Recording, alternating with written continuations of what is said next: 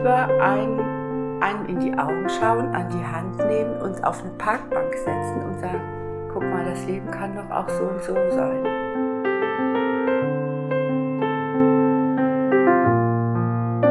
Viele Schritte vorher einen Anker auszuwerfen und zu hoffen, dass in dem Anker so viel Kraft drin ist, dass ich durch die Hürden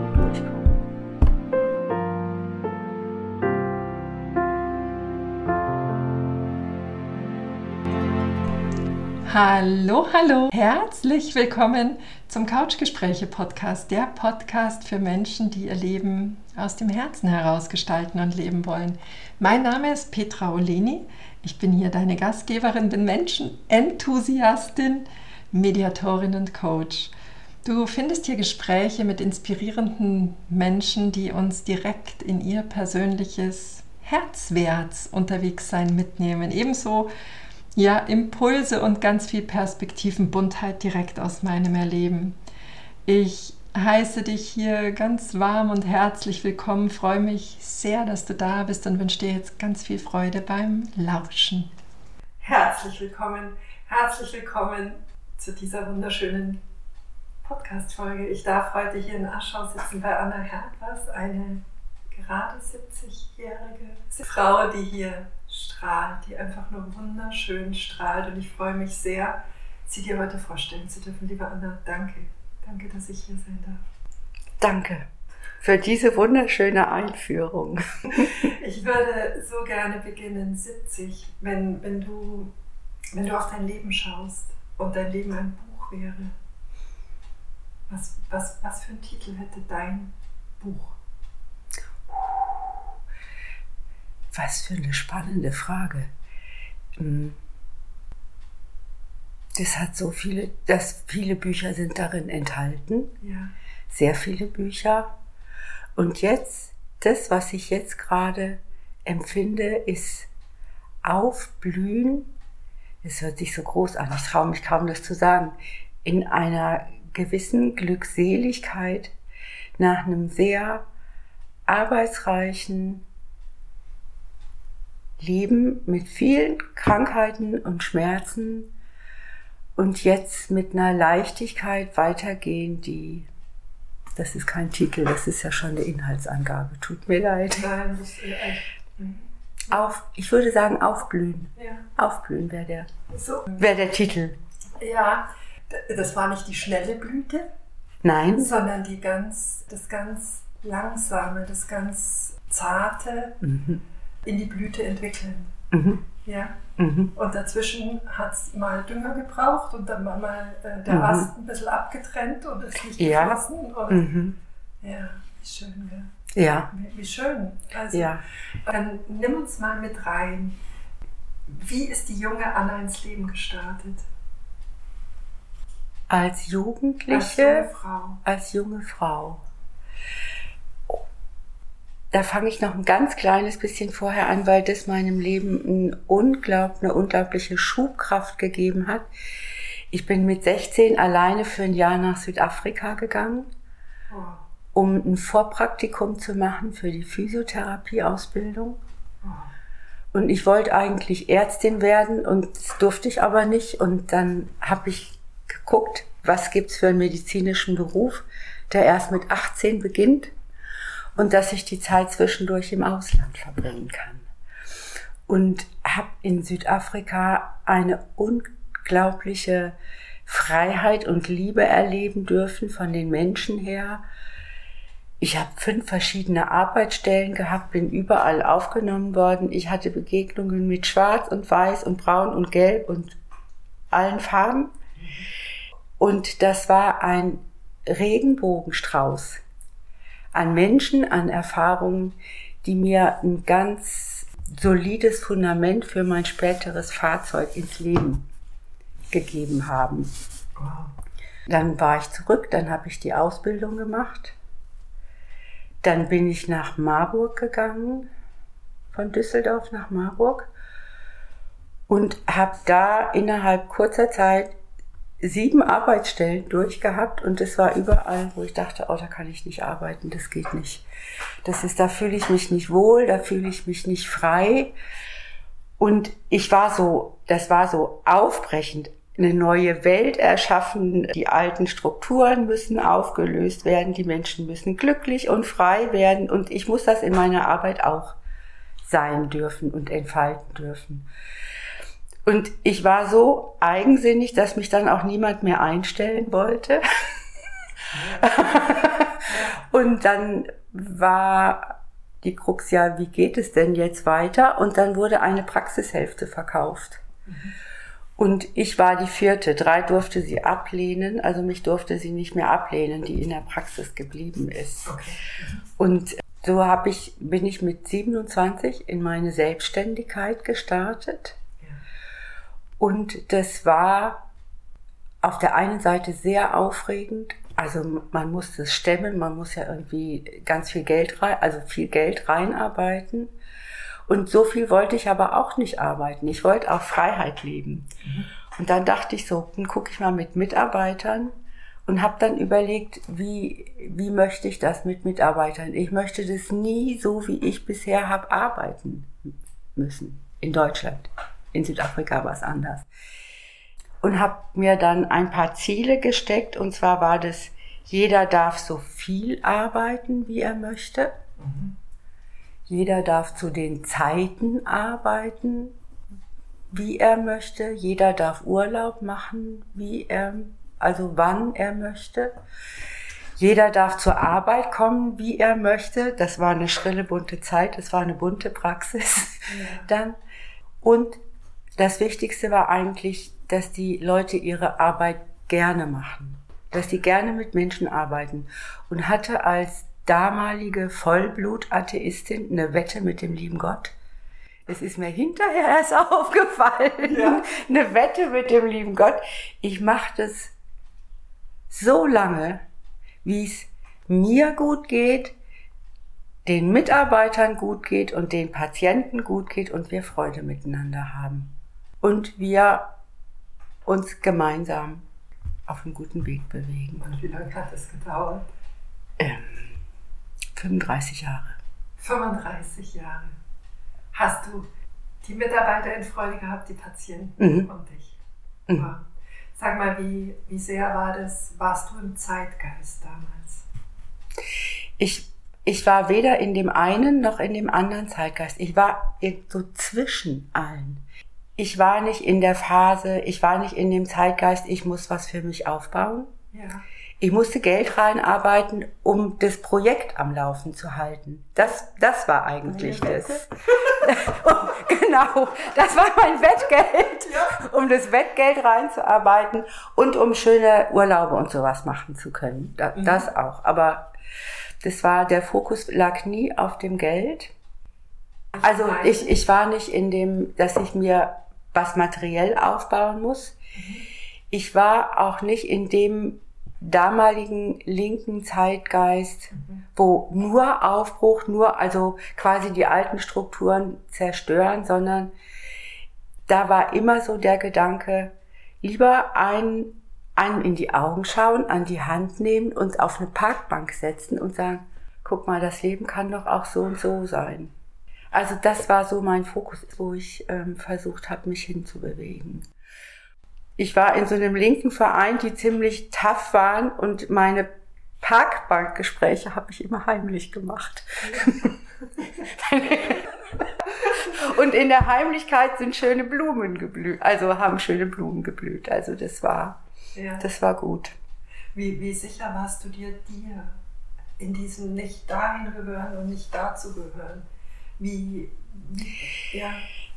Das ist eine ganz spannende Frage. Ich hatte ganz viel Unsicherheit in mir, aber ich hatte irgendwo, wenn du jetzt so fragst, kommt mir das, da hatte ich eine ganz starke Sicherheit, dass das alles gut wird, dass ich getragen bin, dass ich bei, es waren viele existenzielle Krisen mit Gesundheitsreform und, aber dass es irgendwo auch wenn die Blume auf einem dünnen Stängel mal im Wind ziemlich stark hin und her gewackelt ist.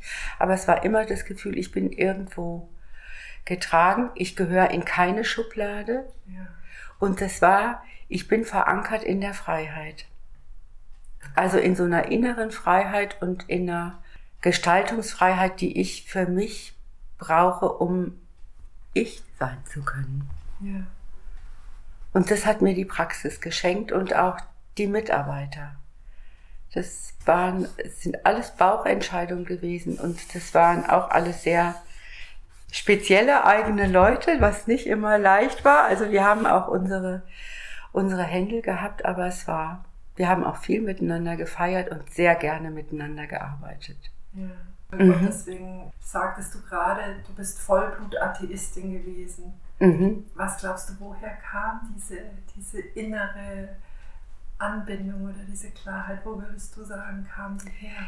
Dass die schon immer war. Die hast du die, einfach in dir gehabt. Die war schon immer. Ich bin mit etlichen körperlichen Gebrechen auf die Welt gekommen. Mhm. Ich habe erst mit vier Jahren laufen gelernt. Mhm. Ganz mhm. viele Knochenwachstumsstörungen gehabt, innere Organe und so weiter und so fort. Und ich hatte immer das Gefühl, ich werde da da ist einer, der mich trägt.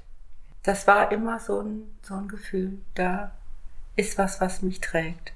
Und in ganz schlimmen Zeiten war, mein erster Satz war, wo ich also irgendwie sehr gewaltsam behandelt wurde. Und mein, das war der erste, also der Satz, an den ich mich erinnern kann, und meine Seele kriegt ihr nicht. Und da ist diese Kraft geweckt wurde, die mich mein ganzes Leben getragen hat und geführt hat und an die wunderbarsten Stellen und zu den wunderbarsten Menschen und ja, und mich durch Irrfahrten und wogende See und so weiter, die mich da geführt hat. Und da bin ich so dankbar. Es ja. hat mein Leben schön gemacht, sehr schön. Konntest du auf den Irrfahrten und in den wogenden Gewässern erkennen, dass das jetzt halt gerade so ist? Oder? Nee. Mhm. Also ich habe so naturell, dass wenn ich einen ganz tiefen inneren Impuls spüre, das war das mit der Praxis, das war das mit wie mit den Leuten zusammen, das war wie ich dann zu einer Heilerausbildung nach Dänemark, also die, diese ganzen wichtigen Stationen im Leben, das waren so tiefe Impulse, dass ich überhaupt nicht anders konnte, als viele Schritte vorher einen Anker auszuwerfen und zu hoffen, dass in dem Anker so viel Kraft drin ist, dass ich durch die Hürden durchkomme. Bis das dann, bis der Anker, bis, bis ich dann da bin, wo dann die Aufgabe oder was immer das auch war, dann frei geworden ist. Also so gesehen, muss ich sagen, ist Mitteleuropa ein unglaublich spannender Erdteil. Da muss ich nicht woanders hin, um Abenteuer zu erleben, weil das war oft abenteuerlich. Ja. Okay, also ich habe dich eingangs nach deinem Buch gefragt. Du hast gerade angesprochen die, die markanten Kapitel. Also das ist einmal deine Selbstständigkeit gewesen und dann hast du gerade gesagt, eine heile Ausbildung. Mhm, mh, mh. Was hat dich da gerufen oder? Der Auslöser war, dass mir meine Arbeit langweilig geworden ist. Sind wir jetzt schon am Ende der 35 Nein. Jahre? Nee, war nee. mittendrin. Ja, mitten, mhm. also so ziemlich mittendrin eigentlich es war so Mitte, Ende 30. Mhm. Und dann sagte eine Patientin, bei der ich einen Hausbesuch gemacht habe, sie wünscht, dass ich eine Freundin von ihr kennenlerne, eine Dänin, die macht eine bestimmte Behandlungsweise und sie möchte, dass ich das lerne und dass ich das dass ich das, dass ich das für sie mache. Ja. Die war querschnittsgelähmt, ja. die Patientin. Und doch, ja, mal was Neues und so. Ja, damit. Und dann habe ich sie getroffen und war so vertraut. Es war eine tiefe Berührung, es war eine große Vertrautheit, wo ich dachte, mein Gott, was ist das schön, was sie behandelt und wie und wie es der Patientin geht. Und dann habe ich sofort gesagt, das möchte ich lernen. Wie kann ich das lernen? Und dann hat sie gesagt, wenn du ein paar Leute zusammenkriegst in einem Kurs, dann komme ich und mach das. Und innerhalb von zwei Monaten so ungefähr hatte ich dann die Leute beieinander und sie kam. Das war der einzige Kurs, den sie da dann in Marburg gemacht hat. Danach fand das alles dann in Dänemark statt. Und das war so spirituell, was mir ganz böhmisch war, also kannte ich gar nicht. Entschuldigung an die Böhmen, also das einfach nur, weil ich sie nicht kenne. Und so tiefgreifend und so bodenständig und die hatte so eine Liebe und so eine Fröhlichkeit. Wir haben so viel gelacht auch und ganz viel geweint, weil auch ganz viel Schmerz ja. hochkam. Es hatte alles Platz da. Ich habe noch nie so einen Menschen getroffen. Und weil sie so war, konnte ich die Spiritualität annehmen. Mhm. Jetzt hätte ich sonst nicht. War sie dein Portal sozusagen? Ja. Ja. Und dadurch habe ich, wann immer sie Kurse gegeben hat oder zu Behandlungsreisen unterwegs war, dann auch mal auf Mallorca und in Hamburg und Frankfurt und sonst wo. Ähm, da durfte ich dann mitfahren. Und ich habe natürlich die ganze Zeit gelernt. Ich habe also ganz lange eine Ausbildung ja. bekommen und wunder, wunderschöne, tiefe Erfahrungen machen dürfen. Mhm. Mhm. Und ohne sie und ihre Arbeit wüsste ich nicht, ob ich jetzt hier überhaupt sitzen würde. Mhm. Das hätte gut sein können, dass es, dass ich das, dass ich das alles gar, also dass ich einfach nicht mehr da wäre. Also sie hat einen unglaublich hohen Anteil. Sie ist jetzt in der anderen Welt mhm. und hilft weiter mit und stupst mich auch mal an und knipst auch mal ein Auge. Und das ist wunderschön, so eine Begleitung zu haben. Und durch sie bin ich auf eine Arbeit gekommen mit Schwerstkranken. Ich hatte ganz viele Krebspatienten und nach der Chemo und über die Krebspatienten bin ich dann zur Sterbebegleitung gekommen. Und dann, da hat sie dann auch noch mal was gemacht. Sie hat das erste Hospiz in Dänemark gegründet. Ja. Und da sind die Krankenschwestern aus Skandinavien, aus Deutschland hin. Und also da sind viele Leute hin, die Familien, die ihre Sterbenden dahin gebracht haben aus Deutschland. Ja, es wurde viel gesungen in dem Haus. Es waren alle, Christus war da, Buddha war da, Indianerfedern waren da. Es war jede Verbindung mit der Quelle des Seins war da und es wurde in einer Liebe für die Leute gesorgt, für die Familienangehörigen, für die Sterbenden, also auch, dass man sich ums Bett rumgestellt hat und ganz leise gesungen hat. Und dass die in Frieden gehen konnten, viele. Und dann auch in so einer Leichtigkeit. Und irgendwann dann mal die Angst vor dem Tod zu verlieren, war ein unglaubliches Erlebnis.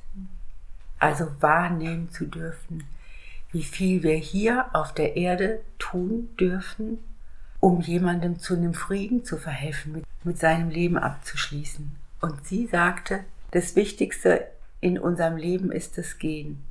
Das ist das Wichtigste, tun im Leben, das Sterben. Weil da das Leben am dichtesten ist. Oder warum auch immer, ich habe den Satz bis heute nicht verstanden. Aber da was tun zu dürfen. Und sie war sehr hellsichtig. Sie hat die Wesen auf der anderen Seite gesehen und hat zum Beispiel auch mal gesehen, dass da ein kleiner Junge war. Und sie sagte dann, die, die im Sterben lag, äh, da ist noch ein kleiner Junge. Die sagte, nee, m -m, da, doch, der ist, der ist ganz nass. Da trieft das Wasser runter. Und dann war das ein kleiner Junge von dieser Frau, die da im Sterben lag, der ertrunken ist. Und der ist totgeschwiegen worden. Und es war für den Kleinen in der geistigen Welt ganz schwer, weil er sich nicht weiterentwickeln konnte, weil er nicht, weil er totgeschwiegen, so totgeschwiegen, dass sie nicht mehr dran gedacht hat, dass sie diesen Jungen hatte. Und als sie das wahrgenommen hat und, und dann in Liebe dieses Kind umarmen konnte, dann ist der Junge groß geworden und sie konnte ganz friedlich gehen.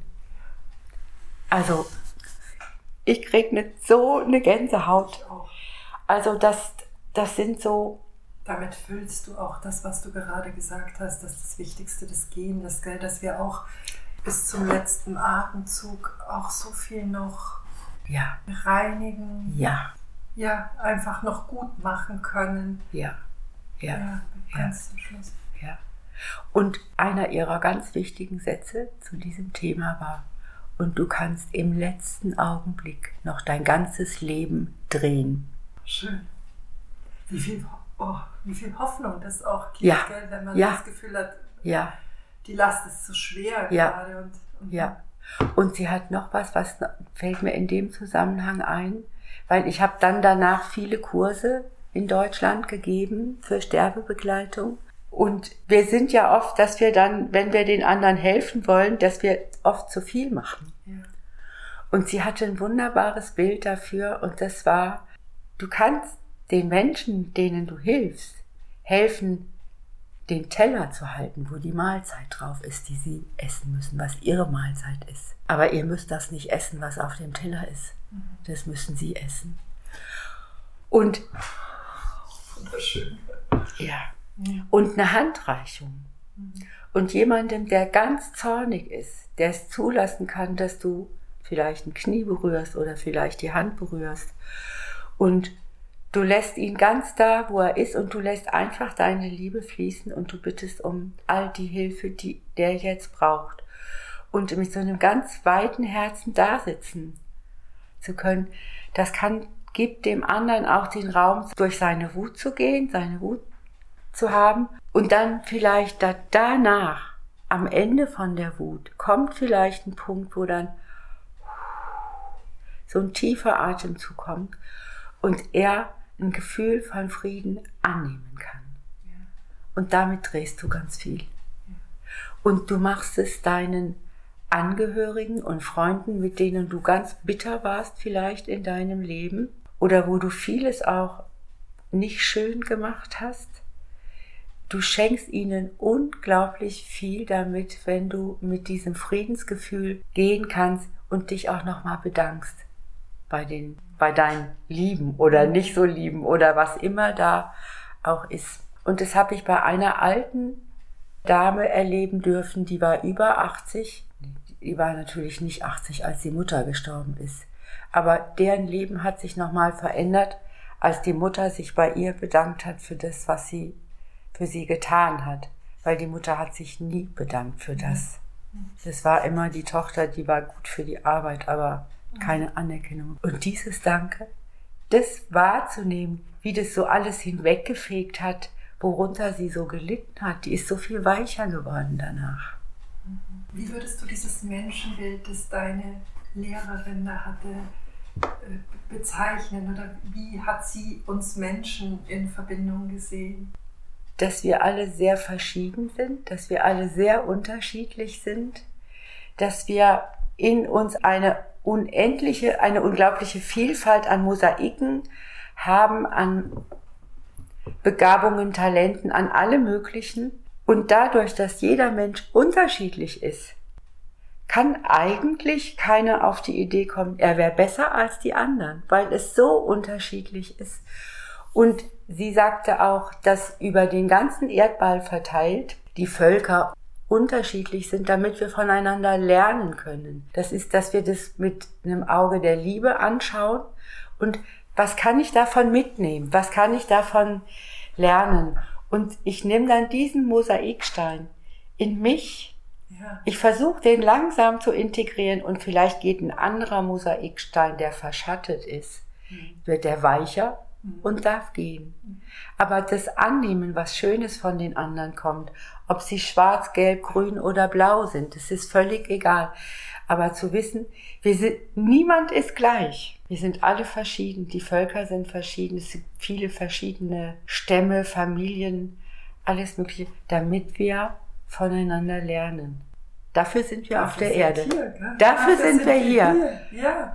Und es ist so, so leicht, sich ins Vergleichen zu begeben, mhm. dann äh, sofort auch den Minderwert zu mhm. spüren, anstatt zu sagen, ich sehe das Geschenk, das du für mich hast, weil ich von dir lernen kann oder weil du mich inspirierst oder weil du mhm. mir tatsächlich auch Heilung Ganz genau, ja. ganz genau, ja. Und das macht eine, also viele Menschen mögen das Wort Demut nicht. Ich liebe das. Mhm. Und das Schöne an der, ich sage jetzt mhm. Demut, mhm ist, dass darin auch der Mut steckt, der Mut zum eigenen Sein und den Mut zum eigenen Sein aber in Verbindung zu bringen zu dem vom anderen. Und dass keiner auf die Idee kommt, sich über den anderen zu erheben. Egal welche Scheine, welche Universitätsausbildungen oder sonst was, das sagt nichts.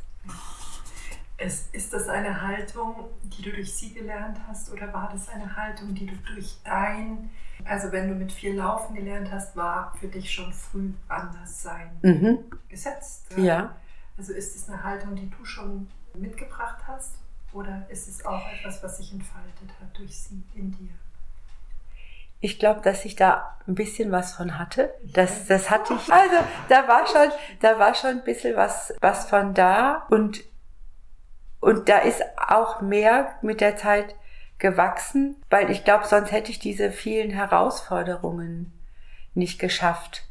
Also dieses mit mit diesem das bei anderen sehen und gucken, was da gut oder was da nicht gut ist und sich dann so ein bisschen zurücknehmen auch das hat so eine Beweglichkeit zwischen den Ebenen geschaffen. Und als ich sie dann kennengelernt habe, war das, oh, ich komme nach Hause. Das war, da konnte das so aufblühen. Da konnte das so, so aufblühen. Wie leicht war es für dich, Menschen zu finden, die für dich passend waren auf der ganzen Lebensstrecke? Ich sag mal, in Gleichaltrigen, in egal in welcher Lebensphase. Wie leicht ist das für dich? Das war nicht leicht. Das war, das war nicht leicht, weil also ich habe mich vielen Leuten angeschlossen und habe dann nach einer Weile gemerkt, das passt nicht mehr so für mich. Und ich musste, mein Kriterium war immer, das habe ich aber auch erst viel später gemerkt, ich musste mich frei fühlen können. Und wenn das war, dann war ich mit Feuer und Flamme und allem dabei. Und ich habe ja also sie kenn, kennengelernt und durfte da mitarbeiten. Daraus ist auch ein Kreis entstanden, der über lange Zeit so eine Erdheilungsarbeit gemacht hat. Also wo wir uns Leute aus Grönland, Italien, also ganz, also wir waren zwölf Leute und das war ging über zwölf Jahre eine ganz intensive Arbeit. Und das war auch, das war von ihr geführt, wie die zusammengekommen sind, die Leute. Das hat auch eine Weile gebraucht, bis wir uns dann gefunden haben. Also es gab immer wieder auch Zeiten, wo ich sehr einsam war, weil ich das Gefühl hatte, irgendwie es verstehen, die, Eso die Leute, die esoterisch unterwegs sind, da, die sehen mich gar nicht. Das ist, ich bin, da bin ich viel zu normal weil ich so gerne lebe, weil ich so gerne feiere, weil ich verheiratet bin und mein Mann Fleisch isst und ich gerne für ihn koche, weil ich denke, dass wir von der Quelle alle diese Dinge geschenkt bekommen haben, um unser Leben auch wirklich voller Freude und mit Tanzen und allem drum und dran und auch Wein zu genießen. Ja. Zu genießen. Und dass das alles einen Platz haben muss. Ja. Und da bin ich dann für viele Leute viel zu irdisch und für und für die anderen bin ich viel zu abgehoben. also das ist so so ein Dasein zwischen den Stühlen. Ja. Was ich ganz toll finde mit meinem Mann, der hat damit nichts zu tun, aber es ist eine starke Liebe und ein ganz großes sich gegenseitig unterstützen und er lässt mich und er unterstützt mich auch. Ja. Und er kann mich da lassen. Mir fällt es manchmal ein bisschen schwer, ihn da zu lassen. Also das ist, aber es ist, es tut uns beiden gut. Wenn ich frei sein möchte, dann muss ich anderen ja auch die Freiheit geben. Sonst habe ich die Freiheit, in, die begrenzt sich ja sonst in mir. Und insofern habe ich dann immer wieder die Leute getroffen, die, wo ich finde, dass die sehr wichtig für mich sind, dass die mein Leben bereichert haben, dass die mich angeregt haben, mein Tun weiter zu diversifizieren aber es war nicht immer leicht. Was hast du in Momenten der Einsamkeit? Wie bist du da mit dir umgegangen? Das ist eine schwere Frage. das ist eine schwere Frage, weil das sind harte Zeiten gewesen. Das sind wirklich harte Zeiten gewesen, weil ich dann auch damit gehadert habe, ob ich überhaupt richtig bin. Also das ist das, das ist das ob ich überhaupt richtig bin. Und es gab dann auch Zeiten, das war wie durch so einen Tunnel gehen zu müssen, wo kein Licht reinkommt, wo ich auch dann die Verbindung nicht mehr mit der geistigen Welt bekommen habe. Das war, ich habe dann meine Freundinnen in Dänemark angerufen und habe dann gesagt, ich brauche gerade mal ganz doll Hilfe irgendwie so, ich steck gerade so fest. Und wir haben dann auch sowas, wo wir dann einander durch Fernbehandlungen unterstützen. Und das merke ich, das habe ich dann gemerkt, dass jemand da, da war. Also das hat dann immer wieder geholfen. Und ich bin immer wieder rausgekommen. Ja.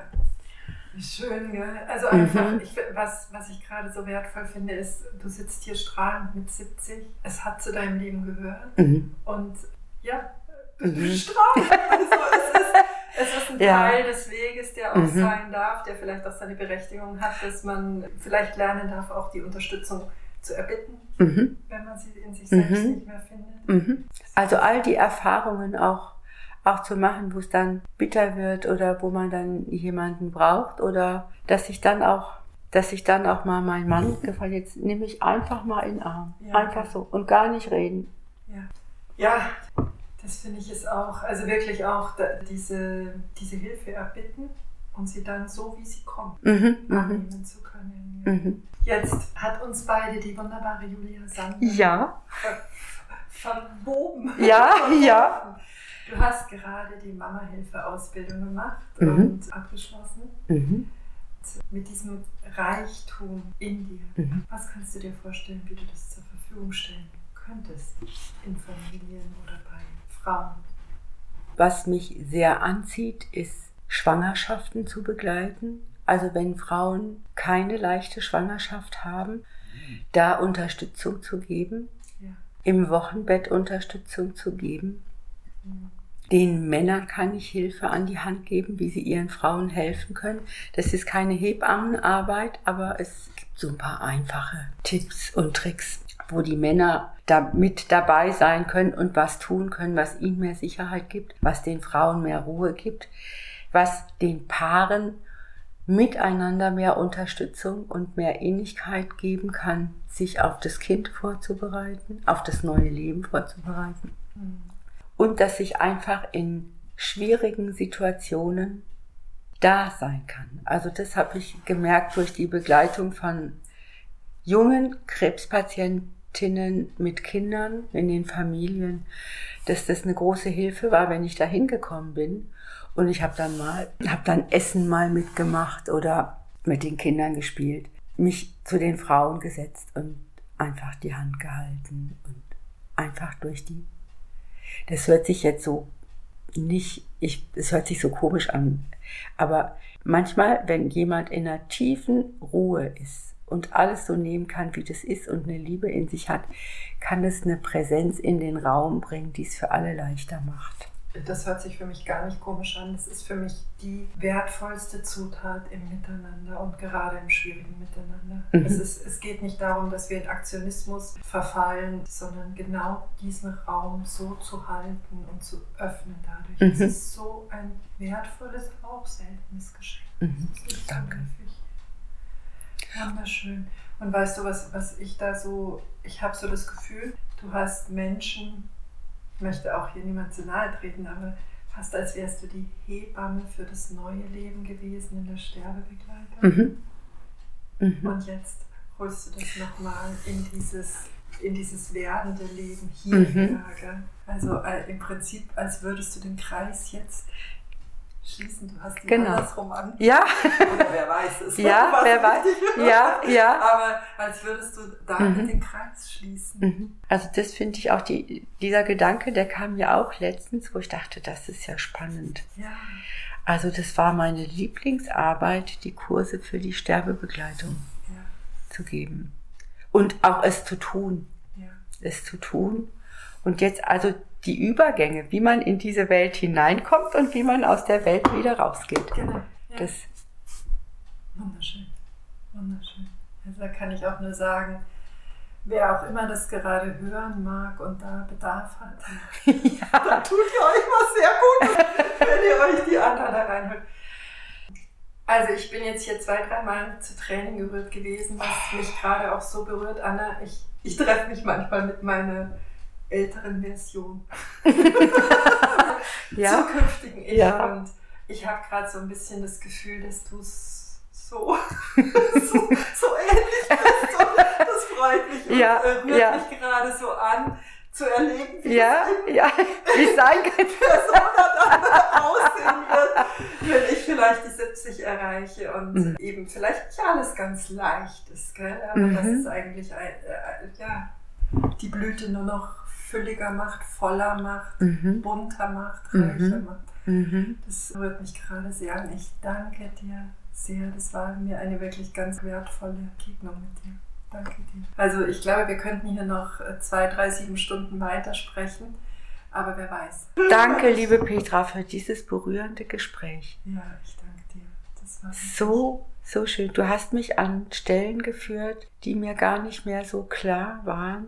Und die Fäden sind jetzt, das sind so wie so goldene Fäden, die jetzt wieder klarer sind und die so, ja, mehr Stabil eine schöne Stabilität geben und die so glitzern. Glitzer. Das ist schön. danke dir, Anne. Danke. Ganz herzlichen Dank, liebe Ja, Petra. Das ist, äh, Eine wunderschöne Begegnung. ja, wirklich, wirklich sehr. Also, und auch danke an Julia für ja danke, Julia. Ich finde, das ist ein Gespräch, das so viel Licht bringt, so viel Zuversicht, egal wo wir gerade stehen und wie Anna gesagt hat, auch wenn man vielleicht das Licht im Tunnel gerade gar nicht so gut finden kann. Aber nach hinten raus wird's gut. mit, Ja. dieser, mit, diesem, mit dieser Inspiration möchte ich dich gerne in diese Woche ziehen lassen und fühle dich ganz warm und herzlich umarmt und schön, dass es dich gibt. Herzlichst, deine Petra. Vielen Dank.